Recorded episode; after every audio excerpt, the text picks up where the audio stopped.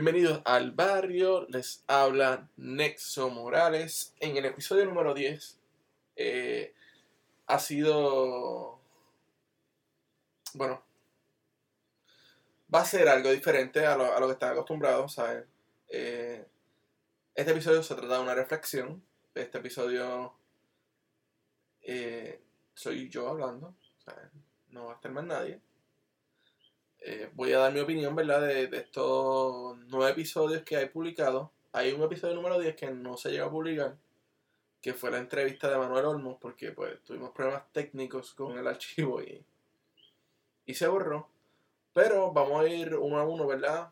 Hablando sobre cuál fue mi experiencia con cada uno y, y viendo que aprendí, ¿verdad? De, de esta entrevista de lo arduo que ha sido, ¿verdad? Este recorrido, pero al igual que ha sido arduo, ha sido enriquecedor, porque han sido unos ocho meses del proyecto muy grato, o sea, estoy muy agradecido del apoyo de la gente y estoy muy agradecido de, de que nos estén apoyando con el proyecto y de hasta la audiencia que se, se ha logrado, ¿verdad? Tener hasta el, hasta el sol de hoy. Pues la primera entrevista que tuve fue la de Alberto Rigao. Este, fue la primera persona que, que quise entrevistar, ¿verdad? Yo, yo admiro el trabajo, el trabajo de Alberto y estoy bien pendiente, ¿verdad? Su trabajo editorial, me encanta. Y nada, este, fue la primera persona que llamé, le, le dije a Alberto, quiero hacer un podcast de diseño, eh, quiero que tú seas la primera persona con la cual arranque el podcast, que tú crees, este, esta es la idea del proyecto, se llama El Barrio, y nada, es un proyecto más comunitario, ¿sabes? De fortalecer la comunidad del diseño y de poder yo conocer a todo, a todo el mundo, ¿verdad? ¿Sabes? Un proyecto de autoeducación. Alberto estuvo bien motivado, ¿verdad? Con la idea, este, me abrió las puertas rápido. Eh, lo entrevisté dos veces. Fue, fue un poquito tricky en el sentido de que, pues, la primera vez que fui a entrevistar a Alberto me, me dio como que nervio. Y, y fue como que bien interesante en el sentido de que yo tenía una, percepción de Alberto y cuando conozco todo lo que ha hecho y también que tiene estudios de antropología, fue como que, boom, la mente totalmente viajando a, otra, a otro lugar. Y nada, fue muy interesante, ¿verdad? Cómo, cómo, cómo uno puede percibir lo, lo que el estilo de un diseñador, ¿verdad? Porque yo percibía que Alberto era un diseñador editorial full y, y no, este, estamos hablando de, de, que tiene muchos proyectos de espacio, tiene muchos proyectos de señalética y, y lo, lo interesante de todo, ¿verdad? Es que aprendo que que el diseñador es el la parte clave, ¿verdad? De, de la ecuación, ¿sabes? Un intermediario entre mucha interdisciplina, o sea, él mezcla mucho la arquitectura con lo que es el diseño gráfico y, y fue bien interesante, ¿verdad? Ver todas estas conexiones y, y mezclas de, de, diversidad de, de disciplina. Luego de eso, pues, paso a entrevistar a Ramón González. Eh, Ramón González, pues, o sea, Ramón y yo nos conocemos desde la universidad y era como que más friendly la parte de, de entrevista. Y, pero, pero es curioso, ¿verdad? Como, como, aunque sea tu amigo, ¿verdad? Y es una persona que estás constantemente comunicándote con él, eh, en la misma entrevista uno conoce cosas nuevas, ¿sabes? Eh, es una persona que que tiene un afán por la historia y un afán por, por conocer. Todo, todo este lapso de tiempo que ha pasado sobre el diseño en Puerto Rico y, esa yo entiendo que es la, la conexión más grande entre, nuestra amistad, ¿verdad? De, de, que ambos somos dos personas que, que nos gusta explorar el, el pasado para poder conocerlo, ¿verdad? Y poder estar educado y saber de lo que estamos hablando. O sea, hablar con base y fundamento. Pero luego de eso, pues, llegó, llegó el punto, ¿verdad? De, de, de, una entrevista que me tomó por sorpresa. Fue la entrevista de Kevin Hilton, el doctor Kevin Hilton. Él viajó de Reino Unido para estar acá en Puerto Rico y lo entrevistamos en el barrio. Kevin es el, el, el mentor y profesor, ¿verdad? De, de la, del, del doctorado de, de la doctora Mary Matter, que también hablamos con ella luego en otro episodio. Y fue bien curioso porque yo llego a la entrevista, este, ya había hecho la investigación sobre Kevin Hilton y, iban a hablar sobre metodología de diseño y la importancia de investigación en el diseño. Pero a todo esto, yo entendía que Mary Matter iba a ser nuestra traductora de esta experiencia. A lo que cuando llegó al, cuando llegó a casa, a casa de Mary Matter fue como que, no, este, vamos a... La entrevista te toca a ti, ¿sabes? Tú vas a hablar con Kevin, ¿sabes? No hay traductores face to face, one on one. Así que habla inglés y mete mano, vete calienta, habla con él un rato y luego, nada, graban. Y yo, wow, este. O no es que él, no sepa hablar inglés, pero es el punto de que la, falta de práctica hay un problema en, esa parte de dicción. Y, y nada, eh, fue como que, ok, pues vamos a aceptar el reto, ya estamos aquí, ¿verdad? Ya venimos a grabar el, el viajero tan lejos, hay que entrevistarlo. Estaba volteando hace dos veces.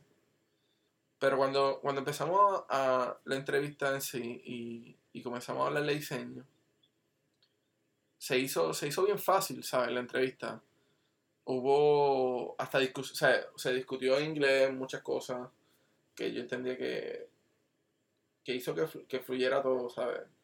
Fue una entrevista muy fluida, una entrevista muy enriquecedora para mí porque eh, es totalmente un, un mindset totalmente diferente a lo que vemos aquí en la isla. Y y fue una grata experiencia. Luego de eso, paso a entrevistar a, a Luis Tuto González, que para mí es un amigo de corazón, ¿sabes? Lo conozco él desde mis primeros años de universidad. Él, él era de Yaucoa también, y era como que había muchas conexiones que nos unían, y, y entonces se hizo bien interesante la entrevista. Luis, Luis no es muy hablador y fue, fue interesante cómo, cómo sacarle la, toda esa información, ¿verdad? Que, estábamos tratando de averiguar en, esta primera temporada, de cómo llega el diseño y, qué influye, ¿verdad? Y de, la percepción que él tenía del diseño, que, que, cuando de primera instancia pensaba que, pues, no, me voy a trabajar en una imprenta y luego se da cuenta que que el diseño es totalmente un mundo y, lo abarcador que es. Y al sol de hoy es un diseñador, ¿verdad? Que admiro y es uno de mis pares que yo más admiro. Entonces llegamos a, una entrevista que pues yo pensé que de primera instancia iba a ser difícil. es con la doctora María, María Matel y María Matel por sí, ¿verdad? Eh, todo el que la conoce sabe que tiene que ser un poquito fuerte. y no fuerte en, el sentido malo, sino fuerte en el sentido de que pues todo tiene que tener una buena respuesta y todo tiene que estar ahí claro. Al pan pan y el vino vino. Pero esta entrevista fue, fue buena porque Mattel me enseña, ¿verdad?, que el diseño hay que verlo desde la perspectiva de negocio, ¿verdad? De que además de que la pasión que uno siente por el diseño y, que todo este, este amor que uno siente por el diseño, también tienes que ver que el diseño es un negocio, que de eso vivimos, que, uno tiene que generar un profit y que tiene que generar un dinero. Para poder tener un sustento y... Porque al igual que cualquier otra profesión, nosotros tenemos nuestras deudas, pagamos nuestras cuentas y etcétera también aprendo, ¿verdad? Eh, eh, en el sentido de, la, de que lo que no se documenta no existe, ¿sabes? Y, y esa fue una frase clave que, que la llevo, ¿verdad? Siempre, y es como que todo hay que documentarlo, ¿verdad? Porque esto hay que hay que guardar cada cosa que se hace y, poder llevarlo al punto de publicarlo y que otras personas vean lo que uno hace, vean los proyectos que uno quiere hacer y, ver, ¿verdad?, quién quisiera colaborar en estos proyectos. También hubo mucha conexión, ¿verdad?, entre el proyecto del barrio y Kenepon, ¿sabes? Fueron dos proyectos que cuando, me, cuando ya me describe el proyecto lo hice la empatía bien directa con ella, como con el proyecto. Y luego, pues, nada, fue, fue tremendo, ¿verdad? Fue, fue una noche muy buena esa entrevista. Luego entrevisto a Javier Meda, de Constructo. Eh, yo soy fanático. De, las piezas que crea Javi eh, y, las que, y todo lo que hace, ¿verdad? En su estudio Constructo. Eh, fue el primer diseñador industrial que traigo al barrio y fue como que bien interesante cómo, cómo hablar ¿verdad? de la experiencia. También fue uno, otro de los diseñadores que también estudió fuera. Eh, me agradó mucho ¿verdad? Que, que estudió en España. mi, meta hoy día es llegar allá ¿verdad? y poder hacer maestría también. Y fue ¿verdad? interesante cómo, cómo él se acopla a, a, los materiales que hay aquí en Puerto Rico disponibles, ¿verdad? Para poder hacer diseño. Eh, y cómo, cómo no, no hay un límite, ¿verdad? De que hay materiales que no llegan aquí a Puerto Rico. Y él hace sustentable sus diseños con, la parte del material que, sí puede procesar aquí en la isla. Y de ahí pasamos, ¿verdad? A, a, Moisés Cruz, eh, me han posteado Moisés yo lo conozco desde la universidad y, tuve la oportunidad De, trabajar con él en Mamposteado. Entonces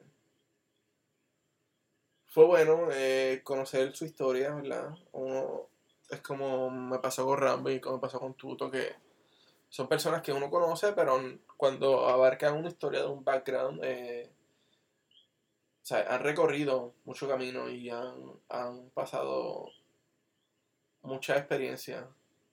Eh, y, hubo, y, y, esas tres personas tuvieron como que esta transición del graffiti al diseño. Y es interesante, ¿verdad? Cómo, cómo Moisés funda Manposteado. Y, y cómo, ¿verdad? Hasta, hasta el sol de hoy ha, ha hecho que Manposteado sea un negocio sustentable y, y que siga creciendo día a día. Además que pues tienen unos proyectos de branding super brutal.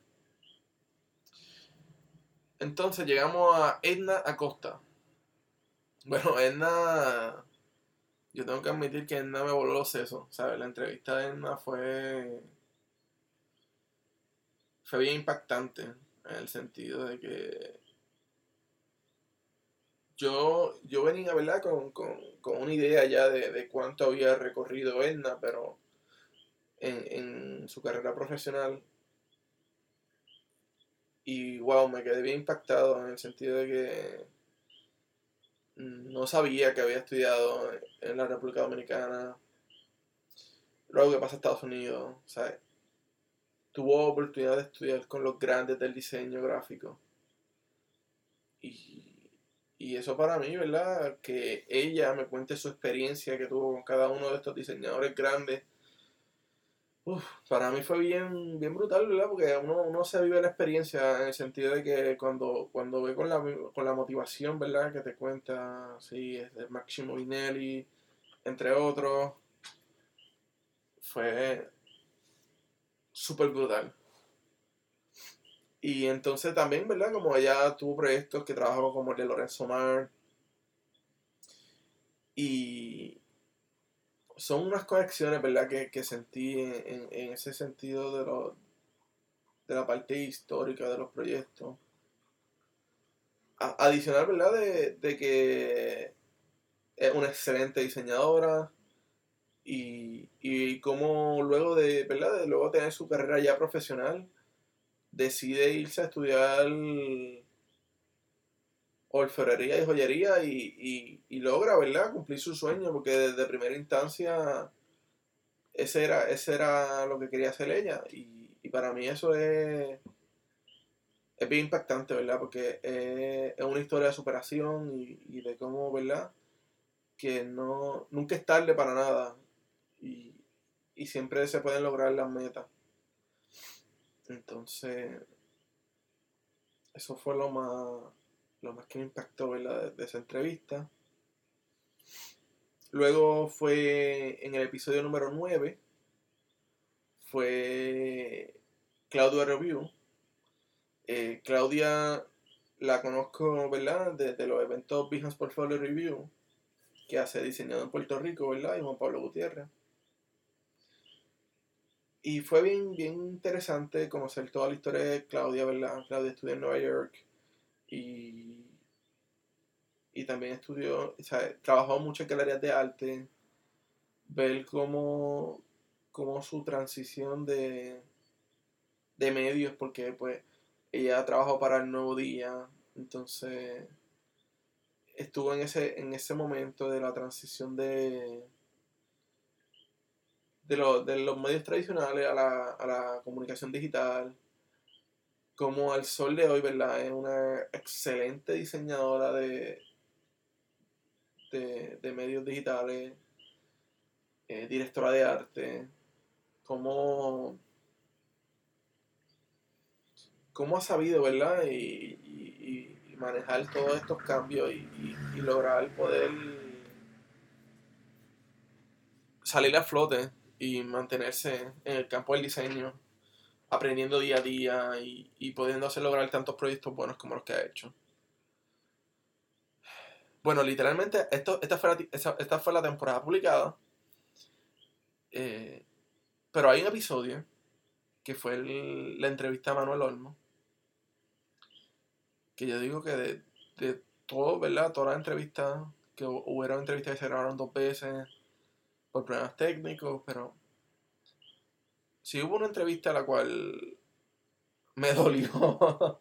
y me dolió de verdad porque Manuel lo conozco desde la universidad, ¿verdad? Manuel, no tuve la oportunidad de ser estudiante de Manuel, ¿verdad? De tomar clases, pero sí fui oyente de sus clases y, y sí fui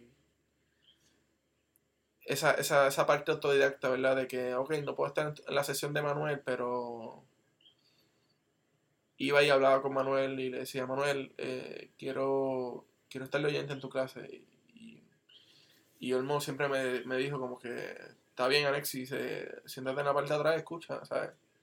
Y era lo más, lo más interesante de todo esto, ¿verdad? Que, que era un, es un ser humano, ¿verdad? Que, está abierta a que todo el mundo aprenda y que todo el mundo conozca más sobre el, sobre el diseño. Y esta entrevista fue, fue bien impactante, ¿verdad? Porque literalmente estuvimos hablando como unas tres horas, casi cuatro. Y hablamos de sobre todo en el diseño, desde la educación, desde su experiencia.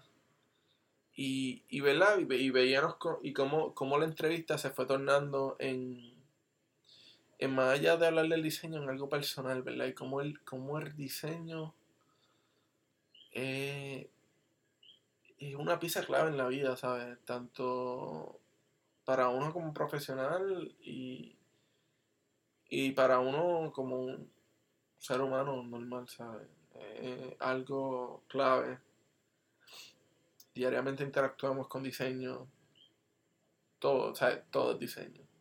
Y fue una entrevista que de verdad me, más me, dolió y lo lo repito, ¿verdad? Porque en el sentido de que sentía que la entrevista fue súper brutal. Y conocer toda la carrera de, de Olmos para mí fue una explota de cabeza.